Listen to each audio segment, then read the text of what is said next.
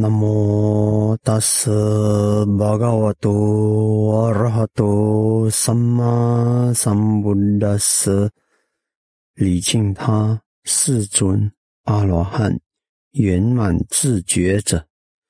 各位朋友们，大家好，我是吉祥尊者。今天让我们来继续这个底层逻辑的这个讨论。嗯，我们说过，底层逻辑就是一件事或者是物或者一个概念，它背后的原则，它背后的运作法理或者是运作的呃根本基础是什么？好，那今天我们要谈的正就是道德。那道德的底层逻辑是什么呢？那道德，那你要那首先我们先看有些道德怎么来。啊，有些是来自什么一些哲学，嗯，人士建议的，应该要这样得到的一个哲人，一个贤者，啊，讲哎，要要应该要这样子，要忠于忠心于君主，或者是忠心于呃自己的父母，嗯，孝顺父母啊，这个也是一种呃道德。啊，有些人认为待人要友善，要真诚啊，这也是一种道德啊。好，这些道德从哪里来呢？嗯，我们世间的道德呢，有很多根源呢，有些是来自祖先，有些是来自古老的古时候的一些美德的人或者有智慧的人。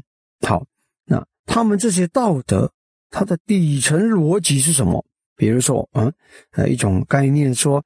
啊，人民要忠于君主，啊，然后呢，孩子要孝顺父母，啊，他是这个什么？他的底层逻辑是什么？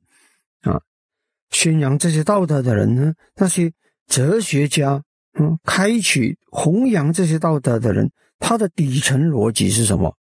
嗯，一般上呢有几种，嗯，一个是实用价值，有些时候他提出那个道德。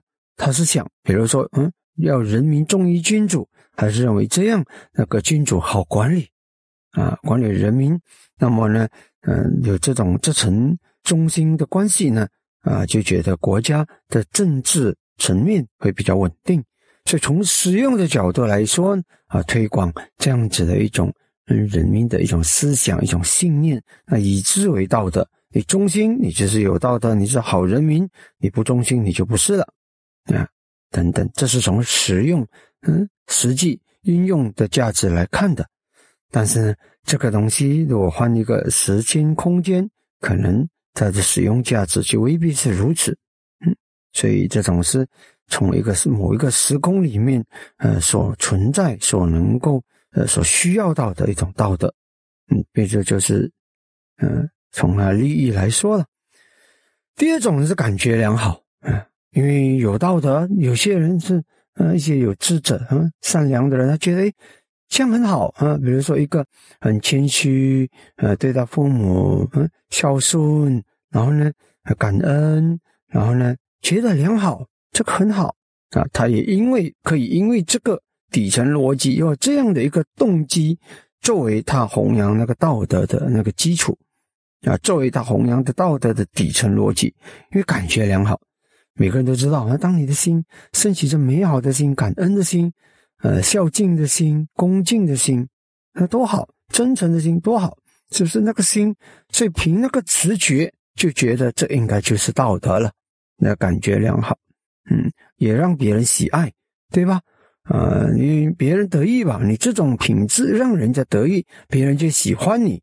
那么有些他的道德的基础就是这个让别人喜欢，让人家尊敬，所以呢，呃，因为别人会对这种美德升起好的反应，所以感觉上呢，哎，这个是道德的基础了。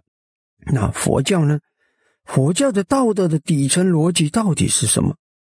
嗯，当然呢，你可以说啊，也有啊，佛教的道德基础呢，好像也有啊，实用的也有啊，感觉良好也有啊，没错啊。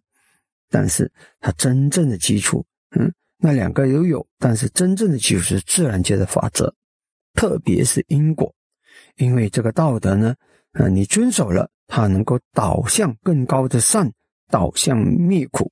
嗯，在佛教里面有一部经叫《传车经》，在《传车经》里面，嗯，舍利佛尊者问富罗那尊者，嗯，说我们守这个戒，戒就是啊戒德道德，嗯，我们守这个戒是为了什么呢？啊，是否为了这个戒本身啊就够了啊？就是目的了，就是终点了？